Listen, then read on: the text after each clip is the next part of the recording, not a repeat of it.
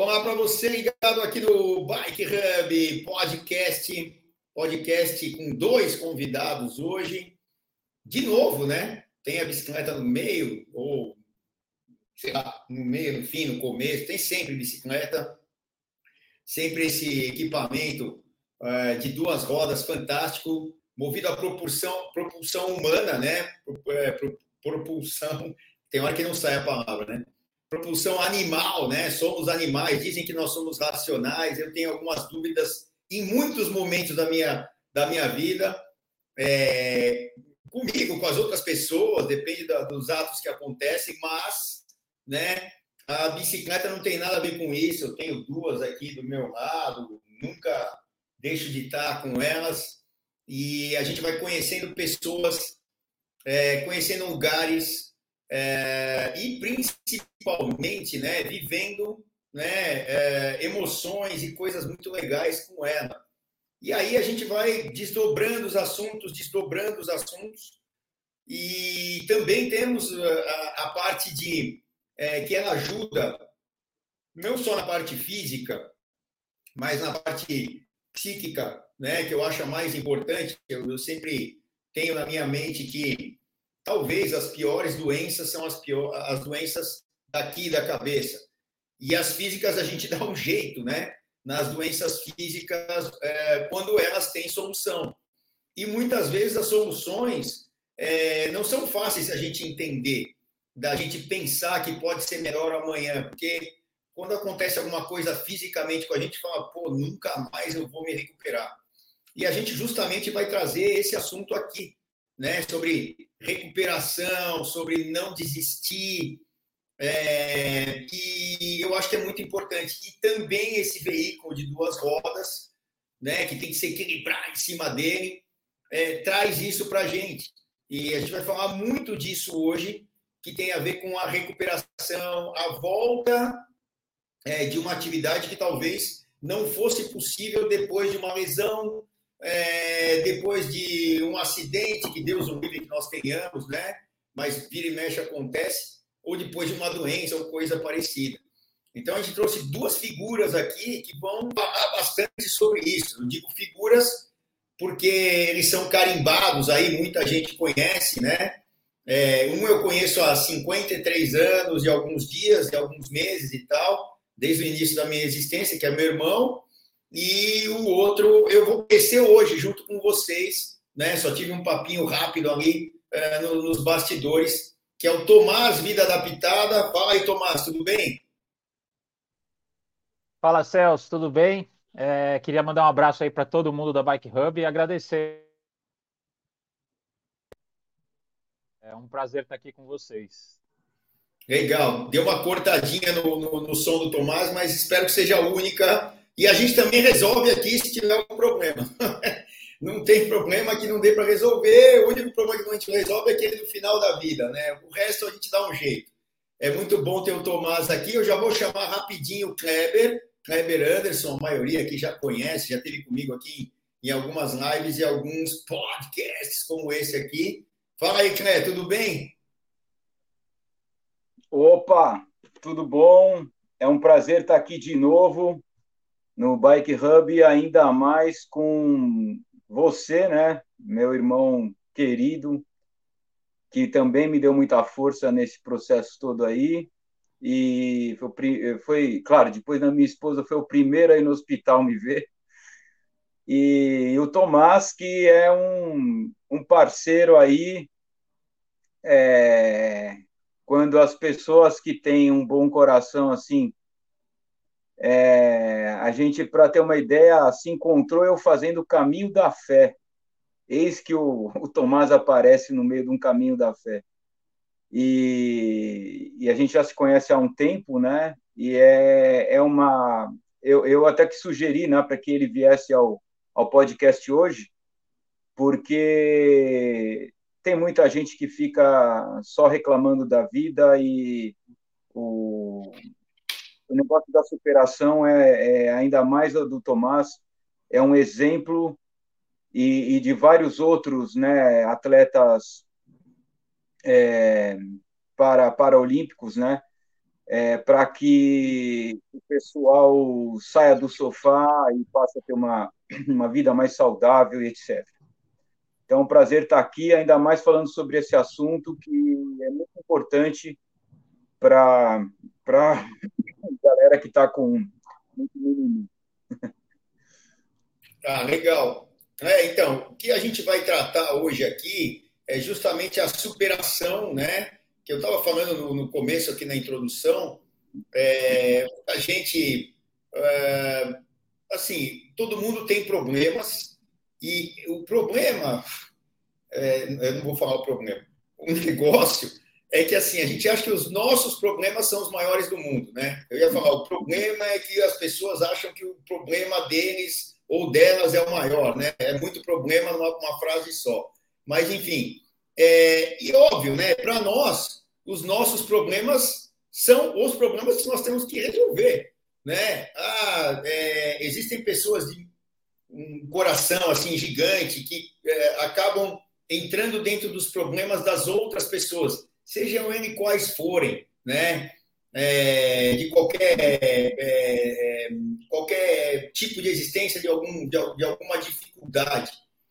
Mas eu acho que a gente tem que olhar, e quando o problema é nosso, né, tem uma frase que eu costumo dizer que é o seguinte: eu demorei muito tempo é, para me resolver com isso, eu nunca fiz análise. Ah, você fala, bom, não é que eu não acho bom, eu acho que é legal, o psicólogo, depois o psiquiatra, se for o caso e tal, mas eu acabei nunca usando é, é, o recurso de uma, de uma análise ou coisa parecida, mas eu acho que é o seguinte: é, é, quando você tem filhos ou pessoas que dependem de você, né, até financeiramente, é, fisicamente no começo e tal, tem que pegar teu filho no colo, você tem que tratar, você tem que trabalhar para comprar as coisas, enfim, para dar conforto é, você sempre se pune, no meu caso, pelo menos foi assim, se você vai fazer alguma, alguma coisa para você, porque você tem seus filhos, você tem que fazer as coisas para eles você botou no mundo.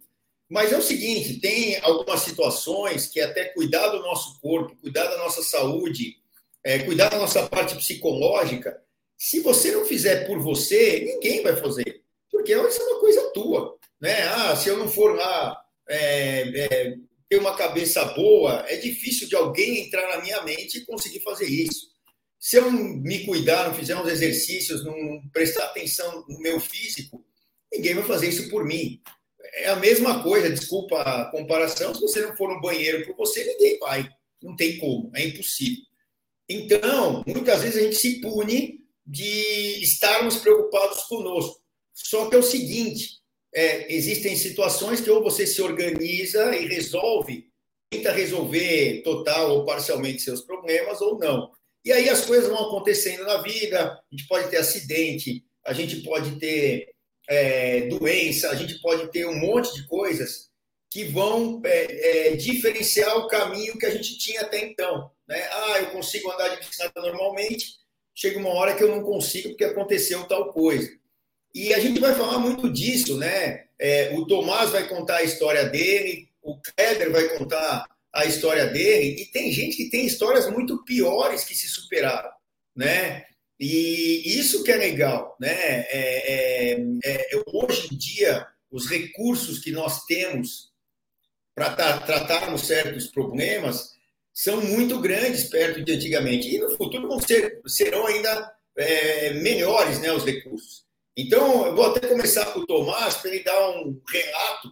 O, o Tomás está é, tá aqui, ó, Tomás Vida Adaptada, que é o Instagram, etc., né, as coisas que ele, que ele divulga. Tomás, conta para a gente um pouquinho aí da tua história e por que, que a gente está gravando esse podcast com você e com o Kleber aí.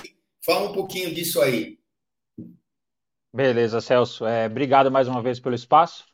É, só um comentário antes de eu, de eu, começar a contar um pouquinho da história, é, complementando isso que você acabou de falar, né? Você estava falando e me veio na hora essa, essa lembrança assim de quando você está no avião e nas instruções de segurança eles dizem primeiro coloque a máscara em você e depois nas pessoas que estão com você. Então isso é uma coisa muito importante, a gente cuidar da gente para que a gente possa cuidar dos outros. Então é, é, é, é uma associação, né? Esse negócio do, da máscara, você tem que pôr a máscara, porque não adianta nada você pôr a máscara nos seus filhos e você desmaiar e não conseguir cuidar deles. Então a máscara de oxigênio eles sempre recomendam, coloca primeiro em você, depois você se preocupa com quem está em volta. É, Tomás, só, só um parênteses, né? Eu dei exatamente esse exemplo outro dia que eu estava falando desse assunto, né? Não lembro se foi numa transmissão, se foi aqui num podcast, numa live, eu não lembro mais.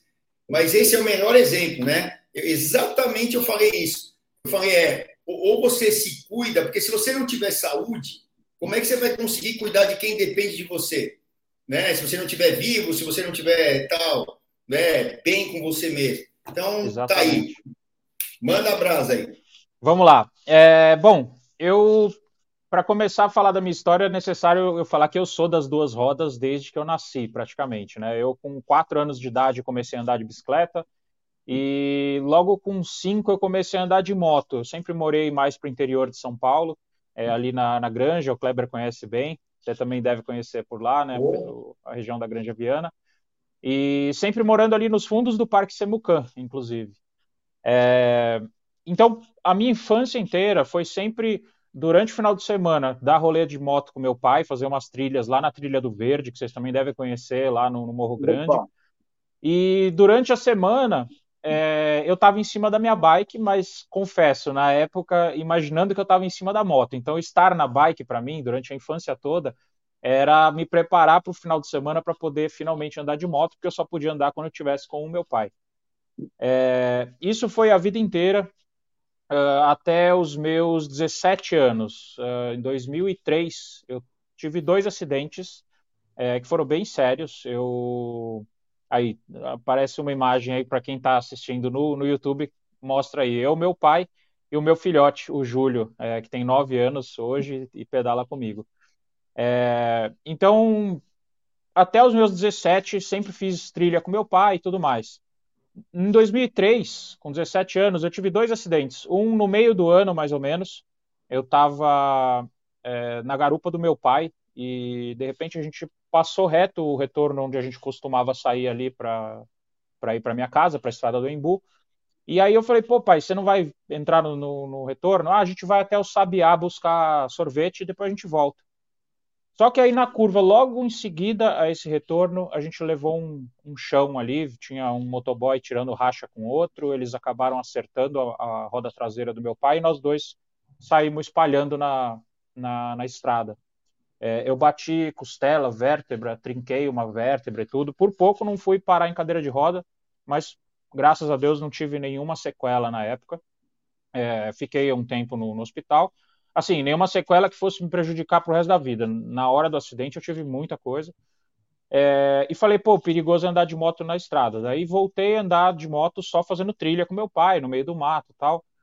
É, naquele mesmo ano, eu fui dar um salto, estava andando de moto, fui dar um salto num terreno baldio.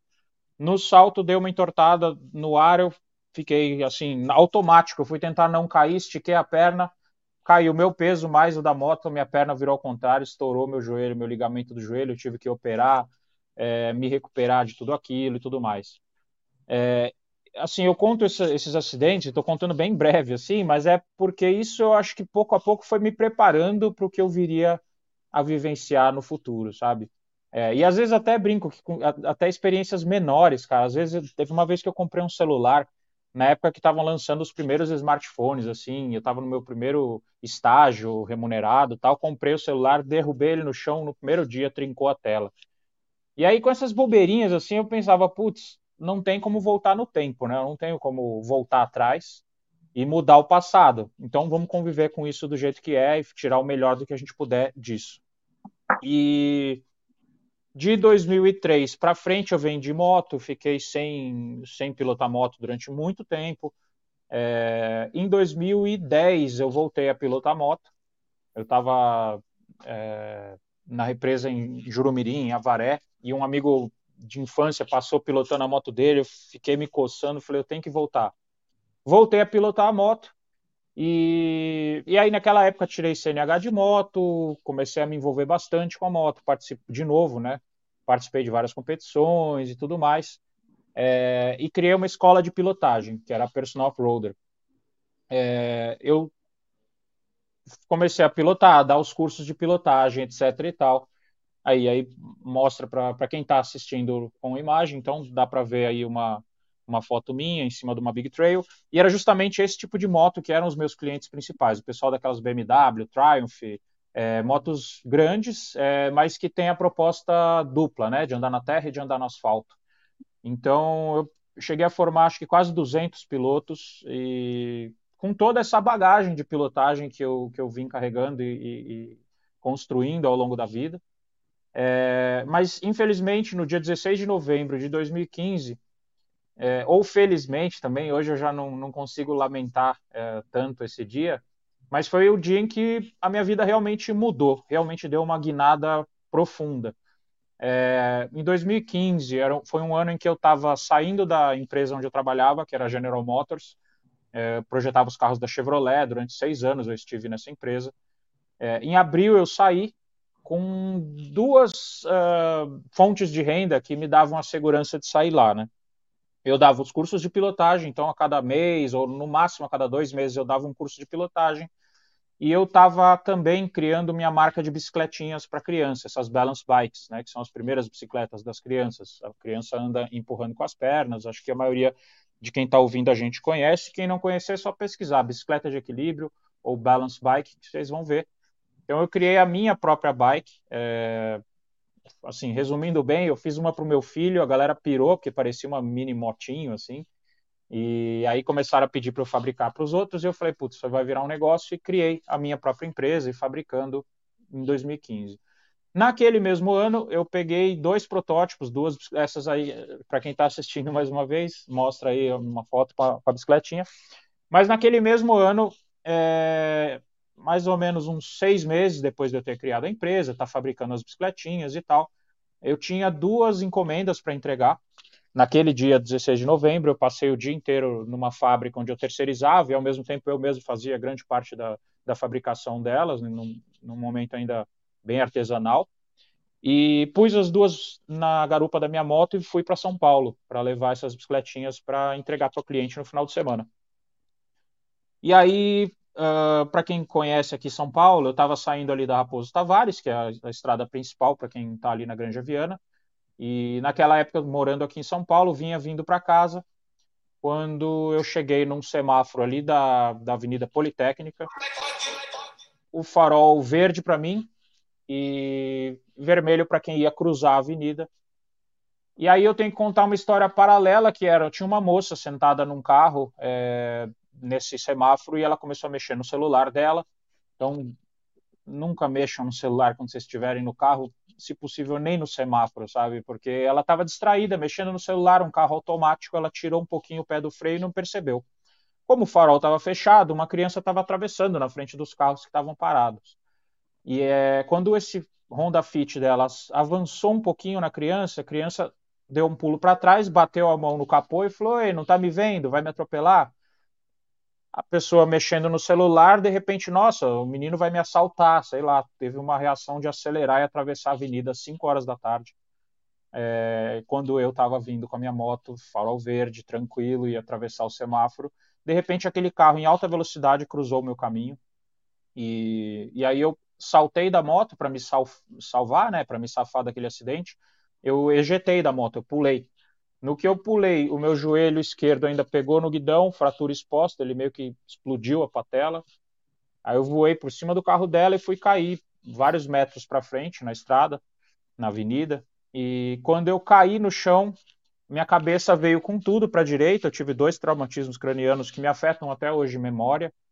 E o braço foi para o outro lado. Então foi assim: cabeça para um lado, braço para o outro, esticou o meu pescoço, esticou tanto e os nervos que controlam o braço inteirinho, que são cinco raízes que nascem lá na nossa medula, eles arrancaram, foram arrancados, estouraram igual corda de violão, assim. Então, naquele instante, o meu braço inteiro virou um peso de papel.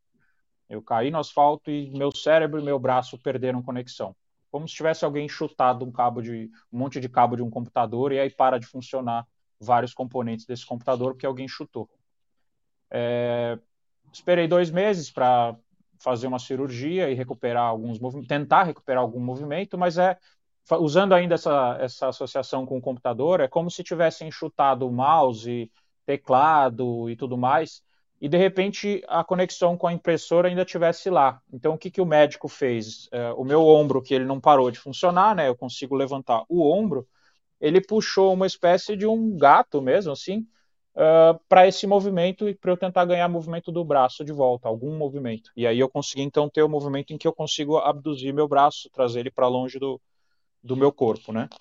É, isso é como se tivessem pego o mouse que foi arrancado, ligado na porta da impressora, ido lá, programado e falado, agora o mouse entra pela porta da impressora. E essa programação foi meu próprio cérebro que reaprendeu o movimento e através dessa porta da, da impressora conseguiu voltar a mexer um, um, pedaço do meu braço só, mas que já me dá muita qualidade de vida. Eu, eu consigo hoje pedalar e colocar o braço paralisado em cima do guidão, e isso já me ajuda demais. É, se tiver alguma dúvida, me, inter, me, me interrompa aí, por favor. Ô, Tomás, o, o, o, movimento, esse movimento você não consegue fazer, fechar e abrir a mão. Não, não. É, vamos lá, pelo o meu braço inteiro, como as pessoas estão ouvindo e, não estão assistindo, eu vou é, descrever. Então, o movimento que eu ganhei foi esse aqui, de, de abrir o meu braço no movimento da articulação do ombro. Meu cotovelo, eu já não tenho movimento, ó, eu empurro ele para longe, para quem está assistindo, ele fica balançando igual um pêndulo de relógio. Eu não consigo esticar nem dobrar o cotovelo, eu não consigo mexer o punho, eu não consigo mexer os dedos e eu também tenho baixíssima sensibilidade a partir do cotovelo para baixo.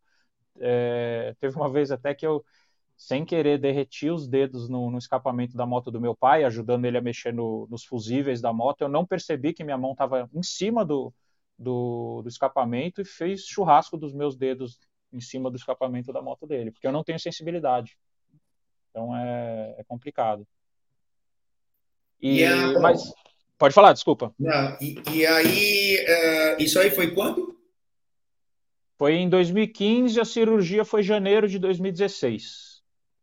Tá. E aí é nessa aí... recuperação que eu acho que, a, que eu posso assim falar da, da, de como a bike vem transformando a minha vida, porque a bike ela está presente na minha vida desde sempre, mas como eu comentei com vocês, eu não era uh, maníaco pela bike, eu era, sempre fui maníaco pelas duas rodas, mas a bike era a principal ferramenta para eu não para quando eu não estava em cima da moto eu matar essa essa lombriga, sabe? E é. quando sofri o acidente foi algo muito parecido, assim, os amigos é, começaram a mandar vídeos de gente pilotando com uma mão só, correndo em autódromo com moto adaptada, fazendo trilha com moto adaptada. E isso me deu um gás, me deu uma vontade mesmo de falar, pô, vou voltar. Eu sempre amei esse esporte, eu vou voltar. Então, eu pensei na hora, eu falei, pô, eu vou para a bike, a bike vai me ajudar, porque a bike é duas rodas, eu vou pilotando com, com a bike e tal, isso vai me ajudar muito nessa preparação para tentar voltar para a moto. É, uma coisa que eu acho que é importante comentar, assim, voltando só na época do acidente, e que eu acho que é uma parte é, importante para o podcast mesmo, assim, a mensagem para a galera que está ouvindo, assim, e é que é a parte até dessa superação, né, dessa, dessa mudança de chave. Eu, com todas essas experiências que eu vivenciei ao longo da minha vida, como comentei com vocês, e até aquela besta que eu falo do celular que trincou a tela e eu tive que falar, pô, vamos viver e vamos adiante, quando eu sofri o acidente, o, o doutor que, que, veio me atender e fala um dos doutores, né, o, o doutor do, da lesão de plexo, o neurocirurgião Roberto Martins, ele falou, Tomás, é, o que você teve é a lesão de plexo braquial, da mais grave possível, porque afetou as, todas as cinco raízes que controlam o teu braço inteirinho, então teu braço, ele não tem, se a gente não fizer nenhuma uh, intervenção, ele não tem, uh, assim, nenhuma provável chance de, de voltar a mexer nada. Assim, seu braço vai ser sempre um peso de papel pro resto da vida. A cirurgia é para a gente tentar ligar um movimento ou dois movimentos, tentar alguma coisa. É, mas eu não posso te prometer que vai dar certo. É diferente de um ortopedista que vai falar assim: ó, Tomás, seu joelho estourou, sua patela a gente vai costurar, ela vai colar osso com osso e vai voltar a funcionar. Não, eu vou fazer essa cirurgia, Tomás, e pode ser que não volte a mexer teu braço. Então, a partir daquele momento, eu tive que pensar, parecido com aquela bobeira da tela do celular, mas é tipo, cara, eu não vou depender disso para ser feliz. Se voltar a mexer meu braço, é lucro. Se não voltar a mexer, eu vou ser feliz do mesmo jeito. Então, meio que já naquela época nasceu o meu lema, que hoje eu, eu carrego e levo na camisa e ponho no meu Instagram, que é meu braço parou, minha vida não. Então, independente do braço voltar a mexer, de eu ter alguma melhora e tudo mais, eu não, nunca uh, dependi disso para ser feliz. E, e, essa virada de chave foi muito importante, assim, sabe? É, só que aí, como falei, adaptei a bicicleta, comecei a pedalar para lá e para cá e tudo mais. Só que a bicicleta começou a ficar muito forte na minha vida, cara. O bichinho me picou de um jeito que eu nunca tive isso antes, assim. Eu sempre gostei da bike, mas é, eu comecei a entrar cada vez mais nisso. E, e, assim, o fato de eu conseguir me superar a cada, a cada pedal, a cada. É, nem digo competição, porque competição veio mais tarde, assim, um amigo que falou assim, pô, Tomás, você sabia que tem categoria para pessoa com deficiência no, no, no mountain bike?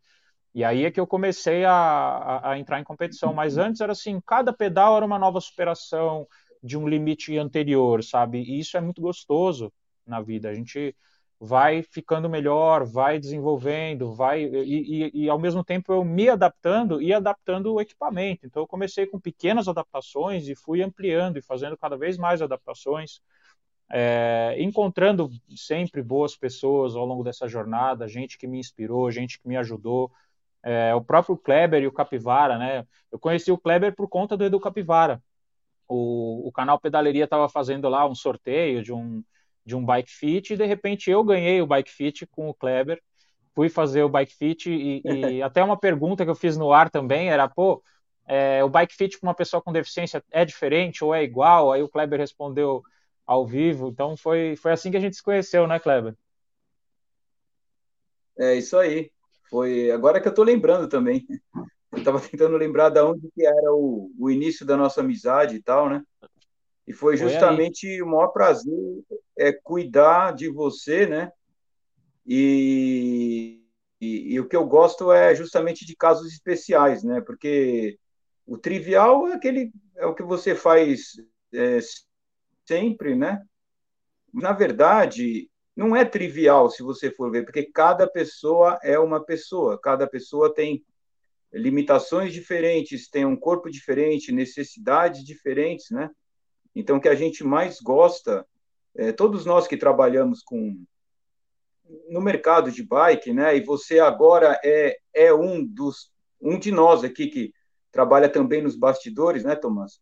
É ver Sim. as pessoas evoluírem né? O Celso faz esse trabalho, justamente o lance do, do da, da, da, bicicleta, né? Como, como, como é que é o lema, Cé? Bicicleta como é, estilo de vida.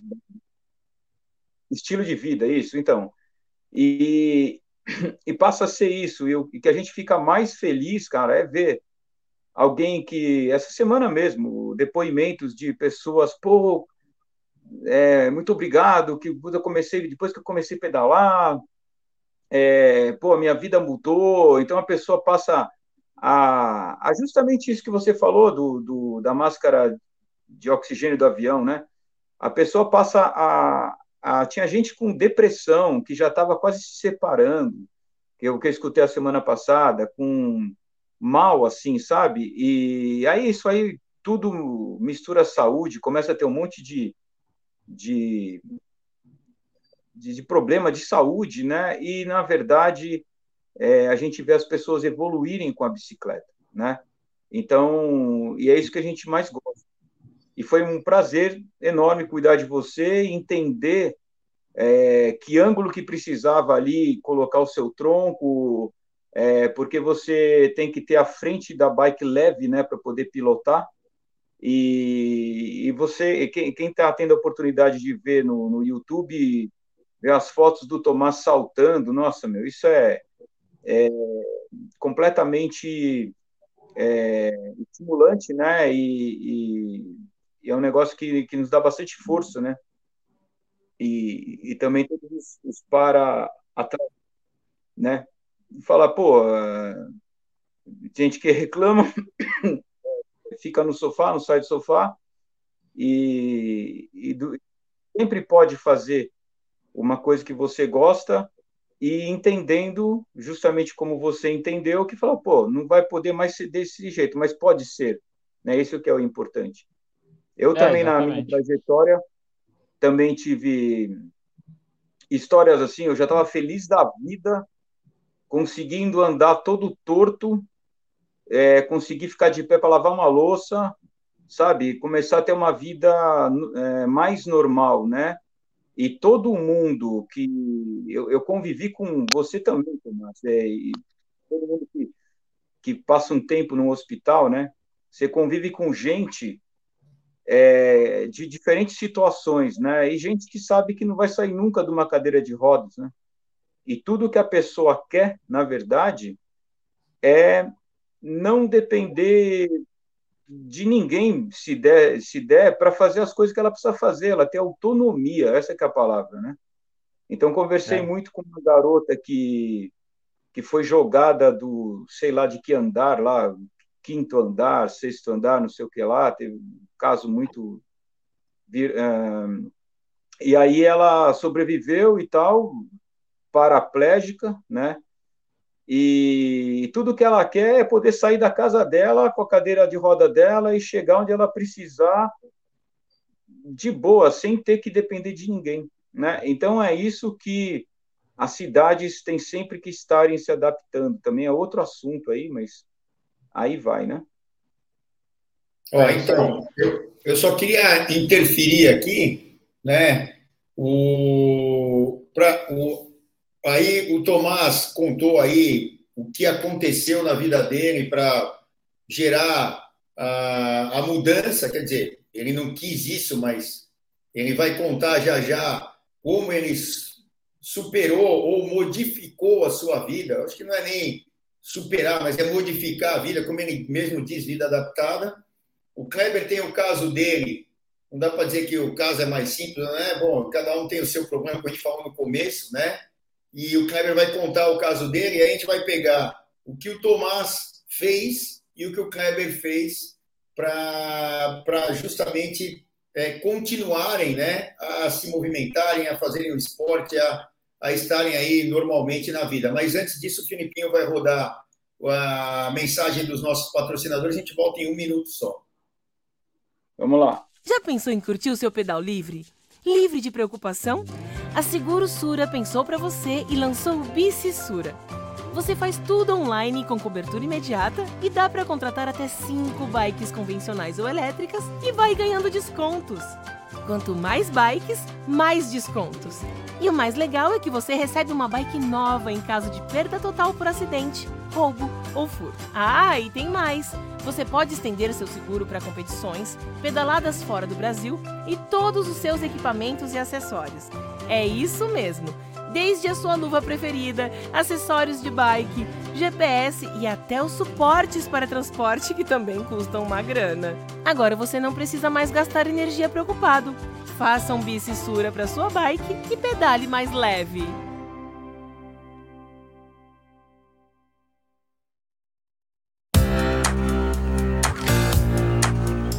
Pura Vida é para você, que acorda cedo para gastar energia. E para você que precisa de energia para acordar cedo. Para quem tem tempo de preparar o almoço. E para quem não tem também. Para você que quer perder peso e para você que quer ganhar peso. Ingredientes puros e ricos para você criar saúde através da nutrição. Pura vida. Ame a sua natureza.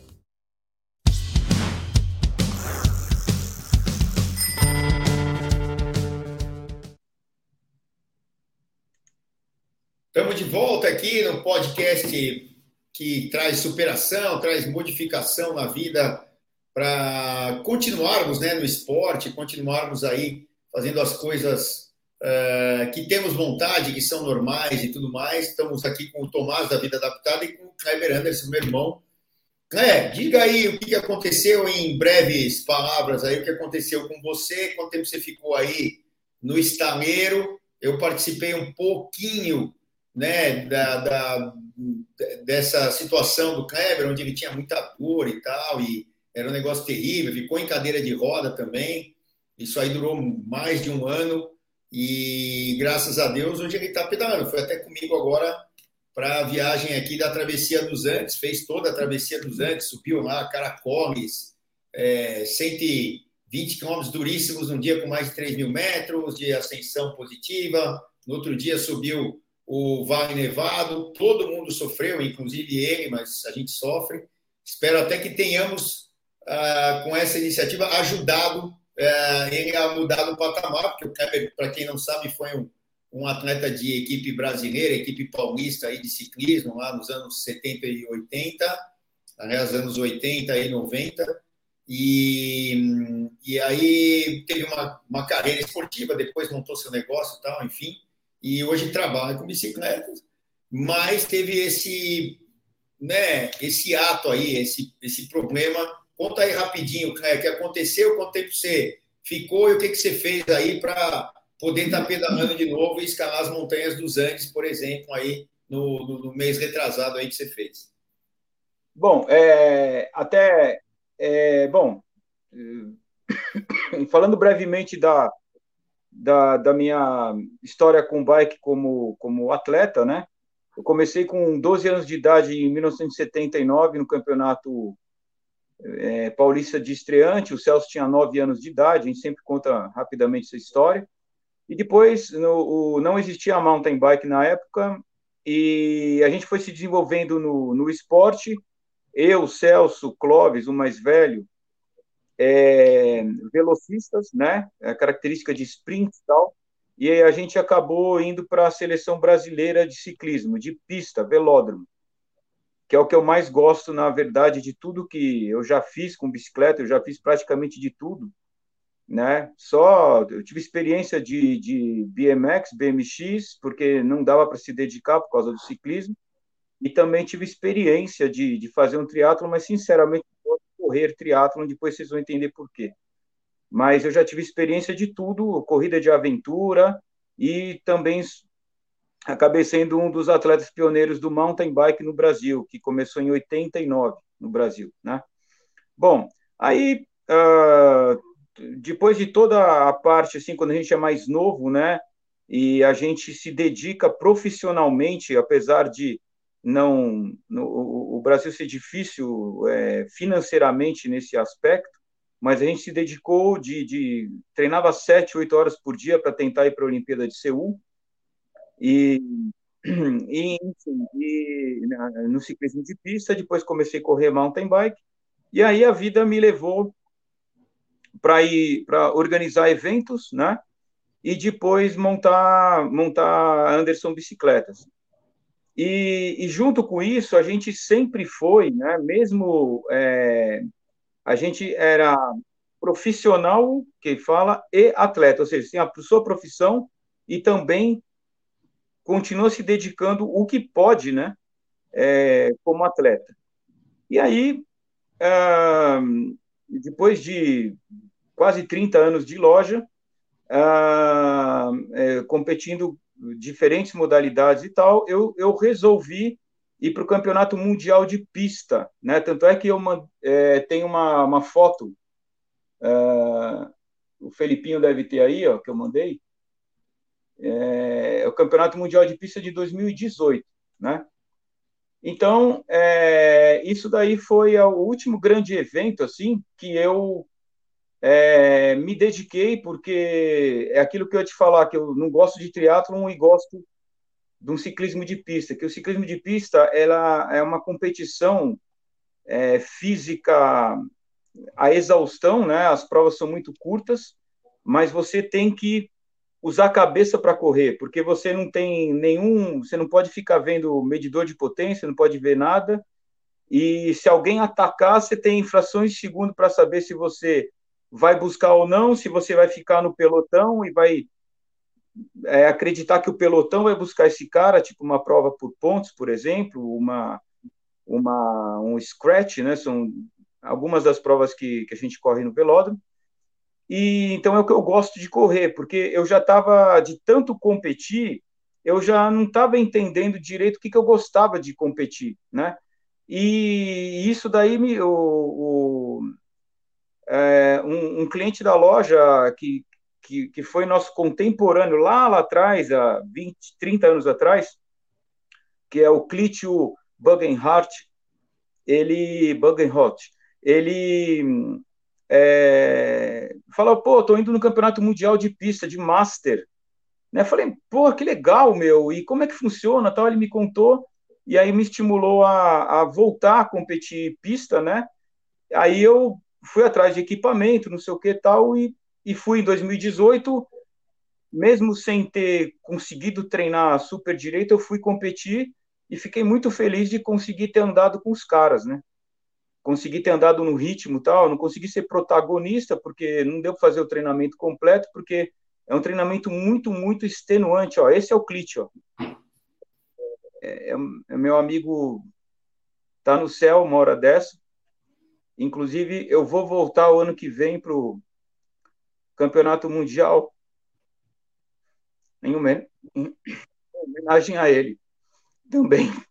Desculpa aí. Mas é, o que, que acontece? Bom, aí eu estava feliz da vida com isso tal, as coisas estavam normais tal, e eu estava, era é, que nem o Tomás, né, falou uma data precisa, né, ele tem a, as datas dele, eu tenho as minhas, né, 31 de agosto de 2019, né, é, eu estava assim, vou ou não vou de novo para o campeonato esse ano, porque é sempre no final do ano. Aí estava treinando, tal, não sei o que lá, e um dia, naturalmente, indo para a loja trabalhar num sábado de manhã, eis que o Cosmos, né, é, eu cruzo com um cachorro e eu acabei indo para o chão. É, na verdade, o cachorro foi chamado pela dona para atravessar a pista e eu estava passando, o cachorro entrou em, no meio da minha bicicleta, não tive nem tempo de reação nem nada, não teve como, como fazer nada, e isso daí fez com que a roda dianteira levantasse demais, e eu caí direto, batendo o, o quadril, né, a, a, o trocânter maior aqui do fêmur, a coxa femoral, direto com tudo no chão, e quebrou, né? E eu lá no chão, e, e eu tinha ferrado tudo, que eu tinha quebrado, não, não conseguia me levantar. E esse daí é o Jorge, ó. esse é o cachorro, que depois eu, eu fui visitá-lo, depois que eu fiquei bom, tudo, eu fui visitá-lo, a gente comeu uma pizza com a família dele, e somos muito amigos hoje em dia, né? Porque é, em momento nenhum, enquanto eu estava caindo, ou depois que eu tinha caído, eu xinguei o cachorro, é, reclamei da vida. Ó, isso aí é o Jorge. Aí, o Felipinho foi lá buscar, ó, que barato. E, e aí, é, e, eu, e eu perguntando, pô, o cachorro tá bom? Eu tava todo quebrado lá, e perguntando se o cachorro tava bom, né? E ele não aconteceu nada, porque ele, ele na verdade, ele me deu, deu aquela resvalada na bicicleta, mas foi o suficiente para eu me estabacar todo. Né? Bom, aí fui para o hospital, tudo tal. Aí tem a tem aí a, a, a, primeira cirurgia foi colocar dois parafusos, né? A cirurgia foi perfeita, mas 12 dias depois começou uma infecção lascada que que se afast, que se alastrou também para a região da clavícula, aqui ombro. Tinha dado uma mini luxaçãozinha, mas eu não estava nem sentindo direito porque o foco todo era em cima da da, do fêmur, né? E aí, isso daí que foi o, o se fosse só pela parte ortopédica, eu estava sem problema nenhum. É, é, nós temos dois amigos aí, o, o dois amigos nossos muito próximos é, do Celso, que, que tiveram também fraturas de, de fêmur e, e, um mês depois, um mês e meio depois, estavam pedalando, né? Então teria sido uma coisa assim normal, corriqueira, que talvez eu não ia agradecer tanto como eu agradeço o que aconteceu comigo, porque foi eu aprendi demais, né, né Tomás? É igual você falou, com, com tudo o que aconteceu. Bom, aí começou o processo da infecção e o negócio começou a ficar muito sério, né? As bactérias começaram a comer o, os ossos, né? E o negócio começou a se alastrar Inicialmente deram uns, uns, antibióticos, mas tinha que saber exatamente qual antibiótico ia matar aquela bactéria, né? E aí isso aí não se resolvia, resolvia a infecção aumentando, aumentando, a dor começou a ficar insuportável, entrar e sair do carro, de, é, sair da cadeira de roda para a cama e vice-versa, começou a ficar um martírio, e eu, mesmo assim, fazendo fisioterapia com dor e tudo, né? E aí, bom, aí não teve jeito, teve que ir de novo para a mesa de cirurgia, tirar os parafusos, aí ver qual que era a bactéria, tomar é, o, o, o ó, aí é tentando entrar no carro, essa foto até foi, eu acho que o Celso que fez, talvez, ele estava tava junto nesse dia aí, e, e, aí o que acontece? É, isso aí era um martírio. Entrar no carro era terrível. Tem vídeo disso daí, é terrível. E aí depois o, foi feita uma segunda cirurgia para tirar os. Ó, essa é a primeira cirurgia com, a colocação dos parafusos. Ó, vocês veem que está perfeito. O, quem entende de ver que o osso tá ficou perfeito. Então era só é, se recuperar e pronto, mas não, deu infecção, ferrou tudo. Aí depois, a, essa aí é já com a prótese, essa é a última, é, essa, essa, isso daí é a, é, depois como é que ficou.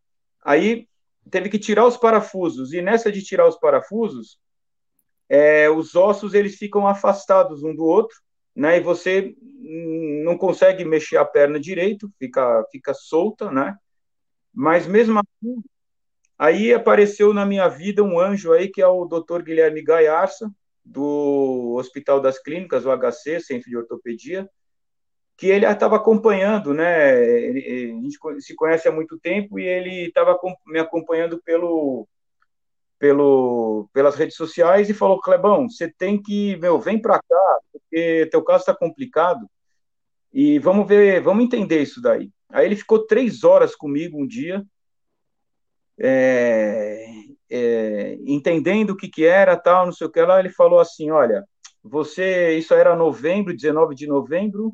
Ele falou: Olha, no Natal você vai estar, tá, mesmo assim, você vai estar tá andando de andador.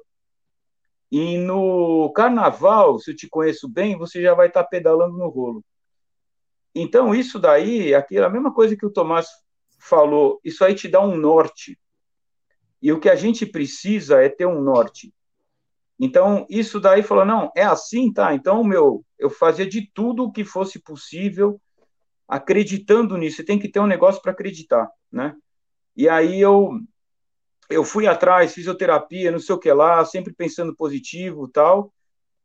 E quem me deu o maior suporte de todos, né, foi a minha esposa, a Heloísa, a Elo, é, porque é, justamente é, ela me ajudou demais até hoje nessa positividade de você chegar e ir e acreditar, não reclamar e tal. E eu nunca, na verdade, reclamei de nada. Eu, eu sempre pensei positivo, esse é o negócio.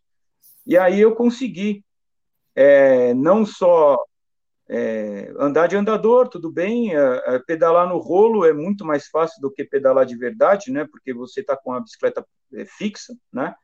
Mas aí já comecei a ir pedalando para o trabalho e consegui até é, a minha perna ficou 3, 4 centímetros maior que a outra, é, tem a foto aí também. E mesmo assim eu consegui pedalar de verdade, andar de verdade, ou seja, sem, sem estar no rolo, sem estar de muleta ou bengala, eu já estava feliz da vida, assim, porque eu já estava começando a ter uma vida mais normal e conseguindo eu mesmo fazer tudo uh, sem sem ajuda, assim, já estava é, não querendo dar trabalho para ninguém, né? E só, é, aí nessa eu consegui a, é, eu gravei até no Pedaleria uma matéria que é o método de pedalada ideal, pedalada redonda, é, no rolo, e depois eu consegui gravar o Oito Razões para você ter uma gravel, e eu tava assim, com a perna 3, 4 centímetros menor que a outra, pedalando meio esquisito assim, mas consegui gravar a matéria toda com o Capivara, e depois consegui subir a Serra de Campos do Jordão pedalando também dessa forma, eu já estava feliz da vida. Aí o Guilherme Gaiarça, o, o doutor, ele falou, meu, não vai ter jeito, porque é, você teve, você não, não solidificou a, a, a fratura. fratura. Né? Você está com, com um tecido conjuntivo aí, você está com, na verdade, com tipo uma cartilagem dura, mas nunca vai solidificar, né? Então, vai ter que colocar a prótese. Bom, aí foi marcada a cirurgia, né? E aí colocou a prótese, e aí é outra vida, porque você colocou a prótese no dia seguinte, é impressionante, você já está andando de andador. É, se você não, não, não teve enjoo por causa da, da anestesia nem nada, no dia seguinte você já tem que estar tá andando de andador, né? Então, é, e aí eu, é, tanto tempo, eu fiquei dois anos, é, quase dois anos meio todo torto e todo zoado, né? Então eu, eu, eu tive umas cinco distensões, principalmente do ilio pessoas, porque a, a musculatura fica toda toda desequilibrada, né? E até hoje ainda eu estou terminando agora um processo de acupuntura que está indo muito bem para me equilibrar totalmente. E aí depois dessa cirurgia, aí sim eu consegui. É, o grande desafio foi primeiro é, ir fazer o caminho da fé. Até foi que eu encontrei o Tomás lá no meio do caminho no último dia. E uh, depois eu fiz, uh, depois do caminho da fé, é, eu fiz ah, o Letato Brasil de Campos do Jordão, né? Eu fiz de gravel para brincar, sem, sem pretensão nenhuma, né? De, de resultado nem nada. E agora, só questão agora de novo de acertar todos. É, eu fui para o né, com, com o Celso agora nesse ano.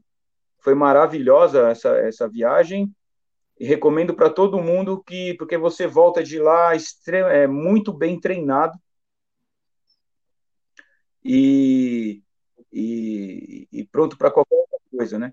E agora, é, a partir dessa semana, é, já, é, entro com nutrólogo e musculação para eu ir para o Campeonato Mundial Master de Pista de novo no, no segundo semestre de, do ano que vem, 2024.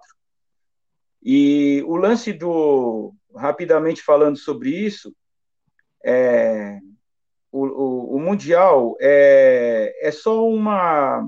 Na verdade, o mais importante de tudo isso vai ser o treinamento para chegar lá. É a mesma coisa que boxe, né? Boxe é uma, é uma luta. A luta é muito, muito agressiva, mas o treinamento é, é maravilhoso para a saúde e para o condicionamento físico, né? E a gente, depois dos 50, principalmente, a gente não pode descuidar da parte muscular.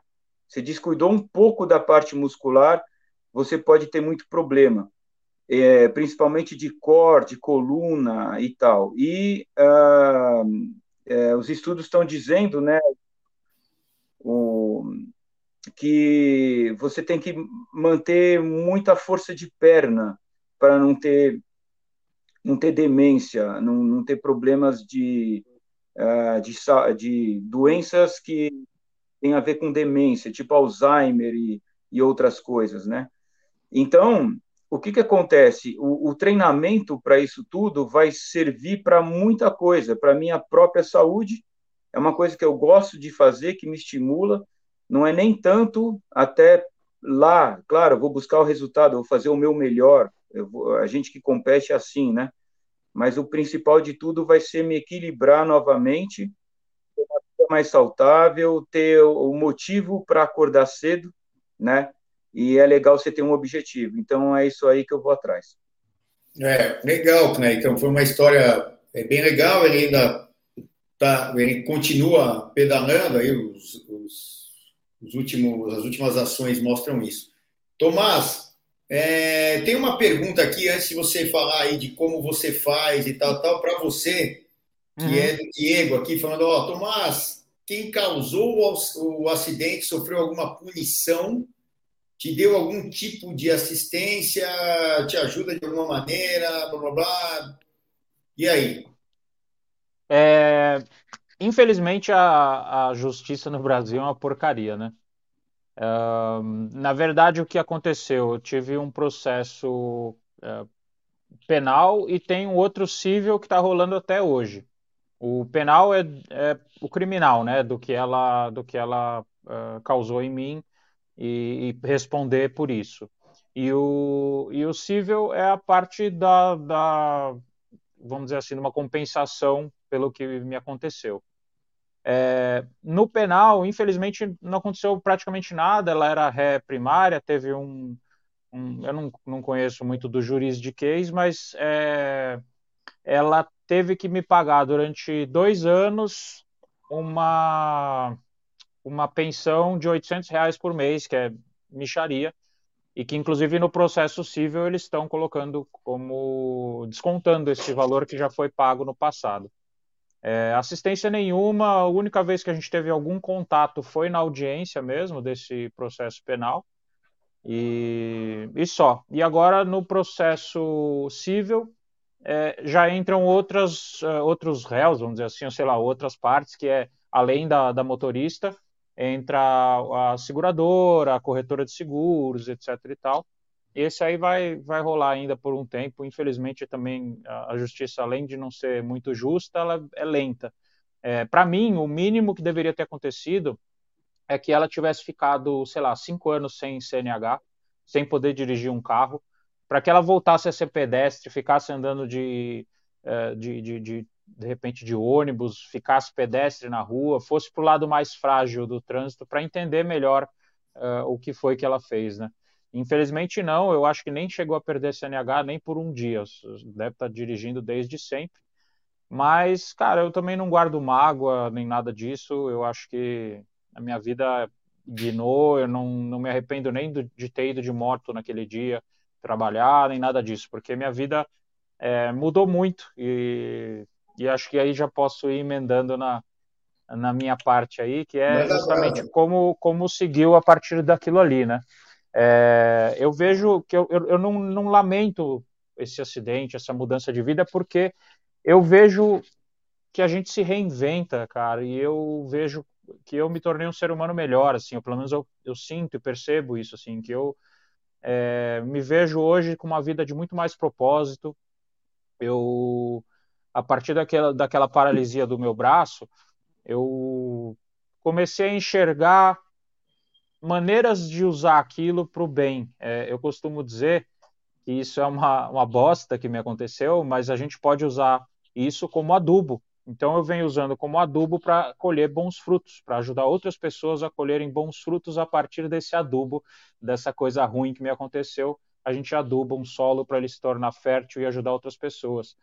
Então, desde aquela época eu já tinha essa linguagem do canal do YouTube, né? Eu tive o canal do YouTube, o Personal Off-Roader, está no ar até hoje, dá para quem tiver curiosidade, procura lá, igual o personal trainer, né? O personal trainer é aquele que te dá treino na academia, só que é do off-road. Então você põe off-road e o ER no final, off-roader. É, tem, os, tem vários vídeos das viagens que eu fazia, competições e tudo mais. E então a linguagem do YouTube sempre foi uh, algo amigável para mim. Então eu comecei a compartilhar da minha vida adaptada nesse canal é, tive convite do Capivara para contar um pouquinho lá e tudo mais. É, comecei a adaptar a minha bike e a partir da adaptação da minha bike, eu pensei, posso ajudar outras pessoas a adaptarem suas bikes. Então vocês vão vendo aí foto que vai aparecendo quem está assistindo, né? Eh, no, no YouTube. Quem quiser depois, acho que pode voltar lá, né, eh, Celso, no canal e, e deve, tá, deve ficar gravado. Então, quem está assistindo o podcast, tá ouvindo o podcast e quiser, tiver curiosidade de ver as imagens, vai lá no canal do YouTube é, para assistir e ver as imagens também. Então, são bikes todas com adaptações feitas por mim. Eu sou engenheiro mecânico de formação, então é uma coisa que eu tenho bastante facilidade, né? E, então, eu fiz pequenas adaptações de freios mecânico, freio hidráulico, passador de marcha. É, e isso foi uma das das missões de vida assim que eu, que eu percebo que eu recebi a partir desse acidente, sabe? Hoje eu quero poder transformar outras vidas a partir disso que me aconteceu. Então eu já adaptei inúmeras bikes de outras pessoas, de outros atletas. É, por exemplo, David Santos, aquele rapaz que, que perdeu o braço, acho que em 2013, na Avenida Paulista, ele foi atropelado é, de madrugada, o braço dele foi arrancado, caiu dentro do veículo e, e o motorista ainda jogou o braço dele no rio. É, eu fiz a adaptação dessa bicicleta, por exemplo, a Specialized me contratou para fazer a adaptação dessa bicicleta para ele, para ele correr as provas e tentar se preparar para as Paralimpíadas. É, eu desenvolvi um adaptador de freio hidráulico que hoje eu comercializo. Eu tenho desenvolvido também, e já estou usando protótipo aqui de freio duplo mecânico para quem tem então limitação de membro superior e precisa frear com uma mão só. É, e a gente vai se redescobrindo, né? Eu percebi que até a pilotagem, que eu fui evoluindo, fui desenvolvendo novas técnicas de pilotagem, porque pilotar com um braço só é uma coisa bem diferente de pilotar com os dois é, porque eu estou o tempo inteiro brigando para não perder o equilíbrio. Quando vocês que usam os dois braços perdem o equilíbrio na bike, de repente numa descida, num rock garden, alguma coisa assim, vocês têm os dois braços para de repente se restabelecer no equilíbrio. Você empurra com as duas mãos dos dois lados do guidão, restabelece o equilíbrio e segue viagem. Eu, se eu perder o equilíbrio, eu estou com apoio só de um lado do guidão, então a grande chance de eu virar o guidão para o lado e ir para o chão. E, então tive que desenvolver muita técnica, várias técnicas que eu mesmo, a vida de, de, de pilotagem, ensinei para os meus alunos. Essas técnicas também me ajudam e me ajudaram. É, eu, eu, algumas coisas que eu ensinava e, e, e, ficaram mais evidentes de perceber que, pô, você tem que pilotar na ponta do dedo, tem que estar com a mão leve no guidão. O guidão não é um apoio assim da, na bicicleta. Você tem que estar com as outras partes muito bem estabilizadas e o guidão é para você fazer ali a pilotagem bem leve, bem tranquila. Então isso tudo foi se evidenciando. Hoje eu dou então também cursos de pilotagem, é, até esse encontro com o Kleber lá na, no Caminho da Fé foi muito muito legal assim, porque o, o pessoal que estava fazendo, muita gente ali iniciante, estava é, ainda com alguma dificuldade, eles estavam indo para a descida das pedrinhas, não é isso, Kleber? Isso, a gente estava no último trecho de Campos do Jordão para Aparecida, onde desce as pedrinhas, né? Desce a descida das pedrinhas. Gente, é, o Tomás foi com a gente até antes de descer, né? E, e aí, aí, a gente parou um tempo e ele deu uma palestra ali. É, tinha gente que não não estava, é, porque eu fui com o grupo do Ademir Paulino de iniciantes, né? E, e, a, e a, todo mundo era meio que iniciante no mundo da bike e tal. E aí tinha gente que, sabe, aquela dificuldade de pedalar em pé, sabe? E aí no caminho a gente foi ensinando lá, quer dizer, o Tomás foi ensinando o, o Zepa, que é o velho que corre, também está no Instagram. E foi muito legal isso aí, porque é, ele, ele mostrou uns conceitos, né? Aí, ó, isso, e... essa foto foi nesse dia, Kleber. Para é, quem está assistindo aí, essa foto foi, foi exatamente nesse dia que eu estava Uh, o, o, fotógrafo Ale Genari, né, ele me mandou essa foto depois. Isso, e é pedalando em pé com um braço só, que é um negócio é. muito difícil de conseguir, mas que Exatamente. hoje eu consigo pedalar em pé, sprintar em pé, com um braço só no guidão, tá vendo? Sem apoio nenhum do selim. Então eu tô com três apoios.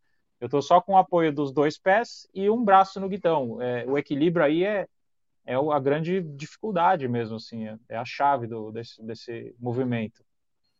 É, a, é. Própria, trans, a própria transmissão da bicicleta te equilibra no, no sistema todo, né? Você tem que ter uma transmissão, se você tiver muito leve é mais difícil, se tiver muito pesado é complicado o balanço, você tem que ter, acertar até a transmissão para poder te equilibrar ali, creio eu, né? Que, que, que isso também é importante. E, a, e até pegando aí a, a, a chave aí para a gente é, desenvolver aqui, é, é, nesse meio tempo, né, do Tomás e do Kleber aí com as lesões e tal, tal, tal, é, vocês devem ter descoberto e conhecido muitas pessoas que têm problemas, claro, que são distintos, né, cada um, um, tal, tal, tal, não sei o quê, e, e que passam, uh, passaram os mesmos perrengues ou estão passando, e que talvez vocês tenham sido né, é, geradores de motivação para essas pessoas, né? E, e, vocês perceberam já isso aí na, na, nesse caminho todo? É, sem dúvida. Se eu puder só pegar já o gancho, o, Kleber, desculpa te, te cortar, Não, mas é esse movimento mesmo, cara. E assim, é um troço que uma coisa, um vai inspirando o outro, um vai ajudando o outro. Esse movimento, pedalar em pé, eu, eu como deficiente, eu olhei um dia uma foto do Marcelo Graciano, é, que é um cara de São Francisco Xavier, se eu não me engano, que é um amigo, pedala, compete comigo e tudo. Eu vi um vídeo dele pedalando em pé, com um braço só, o braço dele, no caso, é amputado. E eu falei, cara, pedalar com um braço só em pé, velho. Puta, eu achava que isso era impossível. Era, foi uma cena chocante para mim, assim, e bonito de assistir, sabe? Ele pedalando bonito, com um braço só no guidão e tal. E aquilo virou um objetivo para mim, sabe? Eu falei, pô, se ele conseguiu, eu também vou conseguir. Então é. E aí, as coisas que eu faço, eu vejo que também inspiram outras pessoas.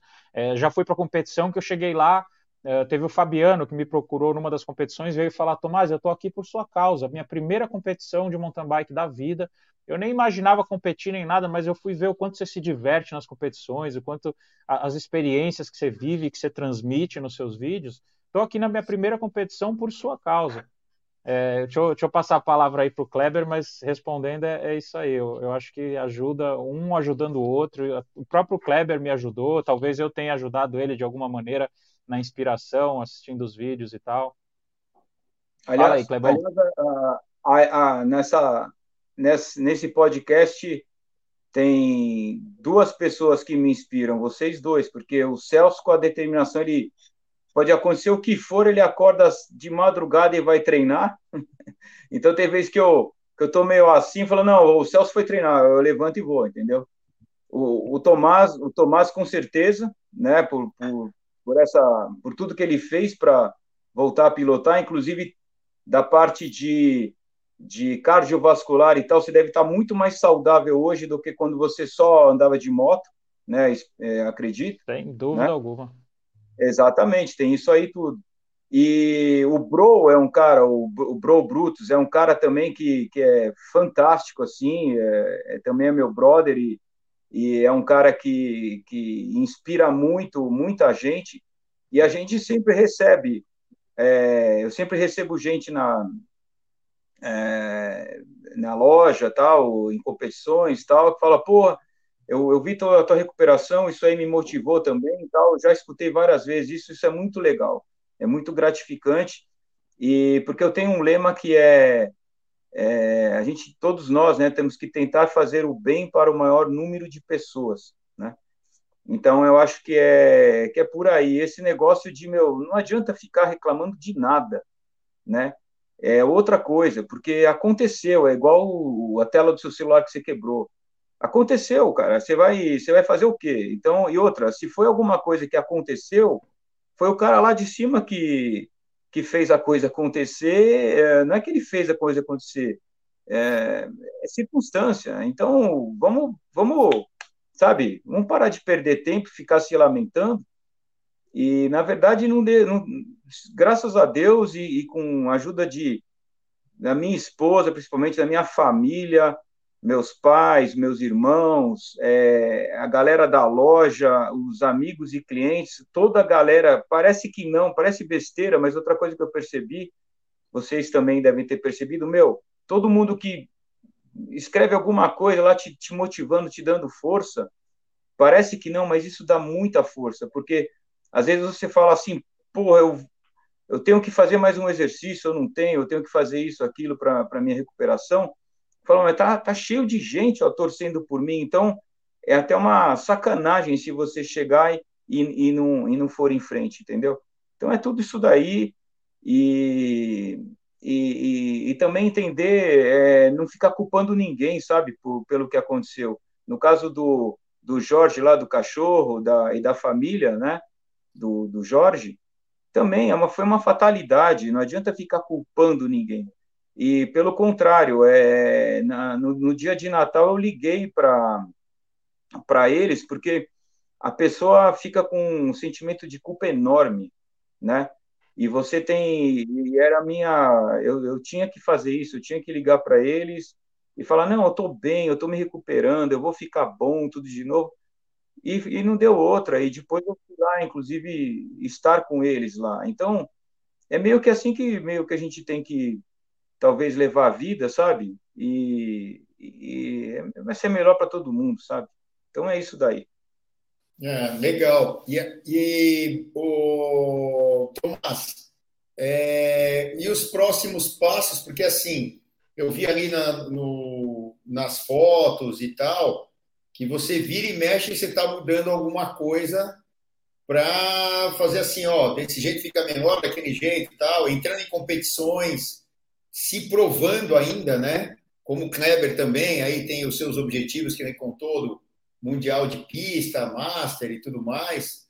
E, e aí, né? O que, o que vem pela frente aí que você já está maquinando? É, como, como você falou, eu venho modificando e adaptando a vida desde de que aquilo me aconteceu, né? É, eu tive alguns, uh, algumas conquistas aí que eu nunca imaginei lá atrás, assim, você parar para pensar, pô, o cara, eu sempre tive um sobrepeso, sabe, minha vida inteira com sobrepeso, é, de repente aquele cara sofreu um acidente, participou de, de, uma competição de mountain bike pela primeira vez na vida depois de ser deficiente. Eu nunca tinha participado de competição nenhuma. É, e aí aquilo vai puxando uma coisa a outra, que eu falei lá no início do podcast, né? A gente começa a, a ter esse prazer, essa alegria de superar novos desafios, de, de, descobrir novos limites do nosso corpo, da nossa, do nosso corpo humano. É, então, poxa, já participei de campeonato brasileiro, cara. Um dos campeonatos brasileiros eu fui terceiro colocado. Já corri campeonato brasileiro na categoria por idade, porque não, não tinha a categoria PCD. É, corri na Elite junto com o pessoal da, da, da, Elite no Shimano Fest, no Short Track de 2019. É, participei de um mundial de, de mountain bike 24 horas, cara. Fiquei 24 horas em cima da bicicleta lá fazendo na Costa Rica, Mato Grosso do Sul. Então, é, eu, eu vou descobrindo os, os, desafios ao longo da vida, sabe? Tô, como você falou, realmente eu tô, tô, o tempo todo mudando. Eu decidi há pouco tempo atrás cortar o meu guidão. Eu, eu tinha o guidão lá que era um guidão comum, qualquer pessoa podia pilotar minha bike. E de repente eu falei, pois, foi, foi um dia que eu estava andando no Semucan treinando. Aliás, Kleber, estamos precisando marcar um Semucan, hein, cara? Uma segunda-feira nós vamos fazer. Eu pilotando no Semucan, de repente. Ó, Vamos arrastar o Celso também. Bora. Bom. Você arrisca um mountain bike também, Celso? Vamos com a gente? Se, se, eu, se eu ficar para trás, eu, eu conto as voltas de vocês, não tem problema. É Mas aí eu bati o guidão, o, o lado esquerdo, que eu não uso para nada, de repente bateu no, num, numa cerca, sei lá, numa madeira que tinha ali no. Uh, quando você faz o desvio para não pegar o cala-boca, bateu, eu tomei um tombo. E falei, cara, eu tomei esse tombo por culpa de um lado do guidão que eu nem uso. Aí eu meti a, doideira de cortar fora o guidão, esse pedaço é, esquerdo do guidão. Ô, Tomás, só, só uma coisa. Quando eu vi algumas fotos, você com o guidão do lado de lá, você com a tipóia, eu falei, mas para que, que ele tem o guidão do lado de lá? Aí eu vi as outras, o guidão toquinho. Eu é falei, isso. pô, faz todo sentido, porque aqui um lá, você vai passar num single track, vai bater numa, numa, numa numa árvore, não sei lá no que, tipo, como aconteceu aí, né? Sim. E não, você vê, né? É, é, sempre tentativa e acerto, tentativa e erro, né? Que a gente vai. O problema é que muitas vezes esses erros custam caro para a gente, né? E é. a gente vai tentando, não, não, tem jeito, né? Mas a vida é assim, né? Não, e eu, foram vários benefícios, assim. É, eu até brinco que até mais leve a bike ficou, embora eu tenha tirado um toquinho de nada de alumínio aí, ó, nessa foto Nesse dia foi muito doido, porque esse foi o Shimano Fest uh, do ano passado. Eu consegui conquistar com a, com a Shimano a categoria, uh, participar do short track. Então a gente teve uma largada só de pessoas com deficiência. Foi, um, foi uma conquista muito legal. É, só que eu estava testando o guidão cortado nesse dia e um monte de gente falou: Cara, você vai deixar esse guidão cortado canto vivo assim mesmo? Eu falei: Ah, sim, eu raramente caio com a bike tal. Puta, nesse dia eu tomei um tombaço rasgou meu uniforme, porque ele rasgou aqui, fez um puta de um vergão na minha barriga. E depois eu pus uma manopla. Tem algumas fotos que vocês vão ver que tem uma manoplinha azul de, de bike de criança, justamente porque nesse dia me machucou feio esse, esse tombo. E mas a gente vai se reinventando mesmo. Eu nessa de dar aula para de, de bicicleta e tudo mais, me apareceu recentemente o Miguel, que é um desafio, uma jornada incrível que, que eu estou vivendo o Miguel é um menininho de 8 anos que tem autismo, né? Ele tem TEA. E, e aí, nessa de vida adaptada, a mãe dele jogou lá no Google, a família dele jogou no Google, adaptação de bicicleta, porque eles tinham comprado uma bicicletinha Aro 24 com marcha e falaram assim: Tomás, eu preciso que você coloque rodinha na bicicleta do Miguel, porque como ela tem câmbio, as rodinhas, os kits que vendem por aí não servem, então você faria essa adaptação? Eu falei, tá, põe, deixa a bike lá no, no meu mecânico, no Madruga, e eu vou dar uma olhada aqui que eu posso fazer. Aí passou um tempinho, eu falei com a mãe dele, falei assim, ó, você não aceita o desafio de tentar ensinar para ele andar de bicicleta? E ela falou, pô, tá bom, vamos tentar sim, mas o Miguel, ele é nível 2, 3 de, de suporte, né, o nível, um dos níveis mais altos, assim, de autismo, ele tem dificuldade até para falar, ele praticamente não fala nada, ele conversa com um tablet, assim, apertando os botões do que, que ele quer. Por exemplo, quero comer, ele vai na tela e toca no, no símbolo da comida, ou quero dormir, etc. É, mas ela topou o desafio. E resumindo a história, cara, a gente está mais ou menos um mês e pouquinho trabalhando junto está sendo uma, uma coisa incrível, assim, cara. O menininho está equilibrando na bike, mostra que, que andar de bike tem muito mais a ver mesmo com, com experiência, com memória corporal, do que raciocinar muito, ficar pensando no que vai fazer. E por isso, até dos meus alunos, eu falo, cara, eu estou ensinando aqui os fundamentos, mas vocês precisam, não tem nada melhor do que treinar. Vai treinar, treinar, treinar, treinar. É, e é isso, assim, um menininho que o, o, pai, no primeiro dia de aula que eu fui dar para ele, pro, pro Miguel, o pai dele veio me conhecer, tá, ó, esse aqui é o Tomás, que, que veio aqui ajudar com o Miguel. Primeira coisa, o pai olhou para a bicicleta e falou: Mas você não pôs rodinha na bicicleta? Porque ele não estava sabendo, a mãe não tinha combinado. E aí eu falei: Não, é, ela não te falou? Eu estou desafiando aqui vocês e tentando ensinar o Miguel. Ele ficou com o pé atrás, e passou um, algumas semanas, ele veio assistir uma aulinha do filho dele e ficou do começo ao fim com um sorriso de orelha a orelha, vendo o filho dele se equilibrando numa bicicleta. É um menininho que mal fala, se equilibrando numa bike, assim, esses desafios vão surgindo na minha vida naturalmente, eu vou abraçando e vai fazendo parte disso, assim, sabe? A gente está aqui na Terra e a gente não pode deixar simplesmente passar a vida em vão. Eu venho aqui lutando é, e, e desaf me desafiando e tudo para é, fazer alguma diferença, para a gente poder escrever alguma história aqui na Terra, é, uma história que faça algum sentido e que faça diferença não só na nossa vida, mas que a gente possa tocar a vida de outras pessoas. Ah, isso, é, isso é muito legal. Você vê que é, é, é eu acho que não é superação para nós, né? É superação para todo mundo, que é a, a, as nossas superações acabam atingindo outras pessoas e a gente se espelhando em outras pessoas, como gente, é, as pessoas se espelham em você, se espelham no, no que o Kleber passou, graças a Deus, aí para mim ele está 100% aí recuperado, né? principalmente porque consegue pegar a dona Aurélia aí, ó. dona Aurélia chegando na, na área aí. Essa é a, é a mãe da, da galera toda aqui. Ó. Olha lá. Um beijo, dona Aurélia. essa daí, essa daí é, é, outra que supera tudo, né? É, e, e dá força e dá força para a gente é, continuar aí tentando as coisas, né? Isso é, é, é, é, a coisa mais legal do mundo. Tem mais alguém com a dona Aurélia aí, Kleber? Não, agora não. Então, ah, tá. então pra... veio trazer não. um chazinho. Ah, tá bom. Você vê, a casa de mamãe é outra coisa, né? Por isso que o cara é, é mimado pra caramba, né? O cara tá com cabelo branco e tal e mimado. Mas isso aí é que demonstra que a gente tem que ter força, né? porque, como o Kleber falou, tem toda essa galera em volta que torce por nós. E se tem alguém torcendo contra, cara, é, isso aí eu acho que não, não, não pega em ninguém, né? Não, não, não é, tem que ser nem lembrado, porque é, negatividade não serve para nada nessa vida. Só para ter o positivo e o negativo, você que é engenheiro aí sabe a, a importância disso, né? Mas é, fora isso, não, não funciona para nada. Ó, a gente podia ficar aqui trocentas mil horas, a gente vai ter que, vai ter que marcar outros, né? Mas nosso tempo lá está estourado e é muito bom saber de tudo isso que, que vocês contaram aqui para gente e que eu acho que assim fica o convite, né?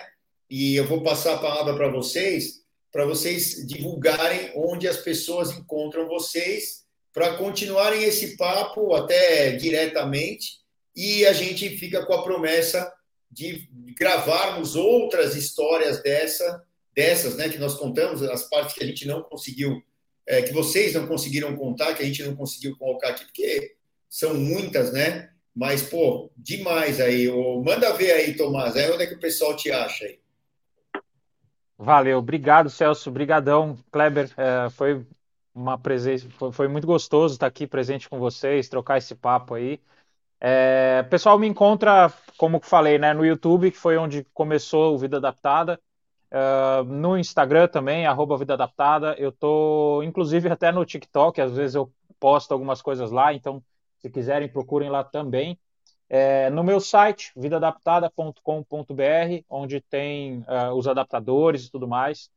E me procurem, assim, como comentei, né? Eu hoje dou curso de pilotagem, faço adaptações de bicicletas, curso de pilotagem de bike para pessoas com ou sem deficiência, ensino gente que nunca andou de bicicleta, pessoas também com limitações.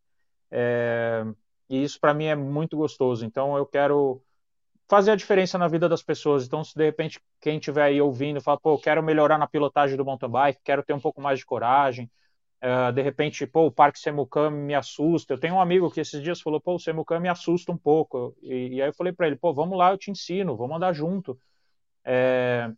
Então me procurem, eu estou aqui à disposição de vocês mesmo. Quero ajudar mais e mais pessoas e tentar transformar vidas com o que eu posso, com o conhecimento, com a bagagem que eu tenho quiser inclusive trocar ideia, falar sobre a lesão, de repente a pessoa teve alguma lesão recente, isso acontece muito. Inclusive médicos às vezes falam comigo, ou fisioterapeutas, ah, eu tenho passado seus vídeos para os meus pacientes é, para eles se inspirarem, verem que a vida não para a partir de um de uma deficiência, de uma dificuldade na vida. Dificuldade todo mundo tem, limitações a gente sempre tem, e a gente tem que aprender a conviver com elas ou superá-las, se for possível. Então é isso. É, mas obrigado, obrigado de coração. Aí foi, foi muito gostoso estar aqui com vocês. Ah, e vamos voltar e outras histórias, mas quem quiser já vai conversando com o Tomás da Vida Adaptada. Cléo, onde é que o pessoal te acha aí? Então, Kleber Anderson, é, sou bike fitter, né? Pioneiro no Brasil e faço os bike fits lá na Anderson Cycle Routes que também tem né, site andersoncycleroutes.com.br, tem o Instagram, arroba psycho, é Anderson. O meu Instagram é o arroba Kleber Hit Anderson, que Hit é nosso sobrenome materno, é R-I-C-C-I.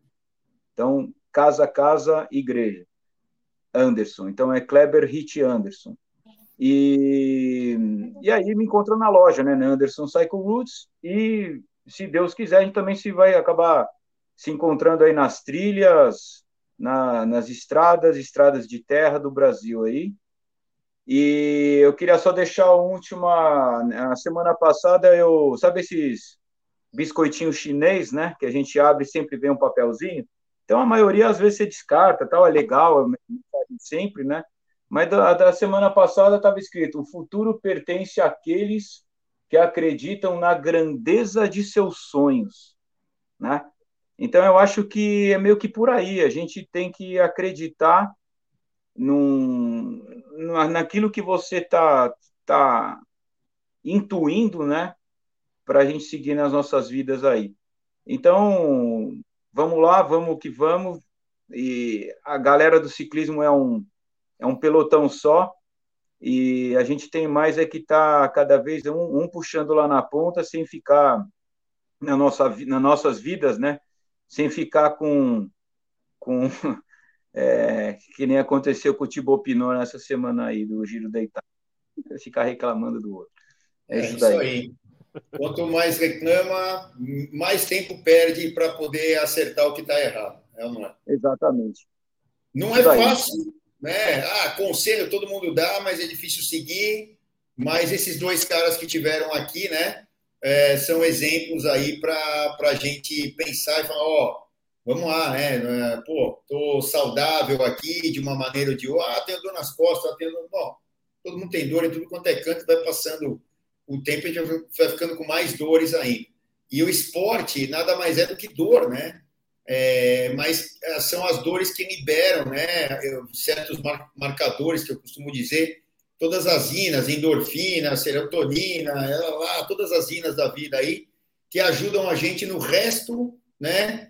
do dia. Então, a gente tem que entender que muitas vezes, para chegar é, no nível de estarmos bem, a gente tem que fazer algum esforço e mental, mas e também o físico, porque senão a gente, né, eu costumo dizer muita gente que vai na loja também aqui no Bike Run, fala, ó, é, você tem ali uma, duas, três horas, sei lá quanto tempo você vai vai treinar de manhã à noite. Eu costumo treinar de manhã, é, de sair da zona de conforto. Tem hora que você está lá, você sai da zona de conforto, né?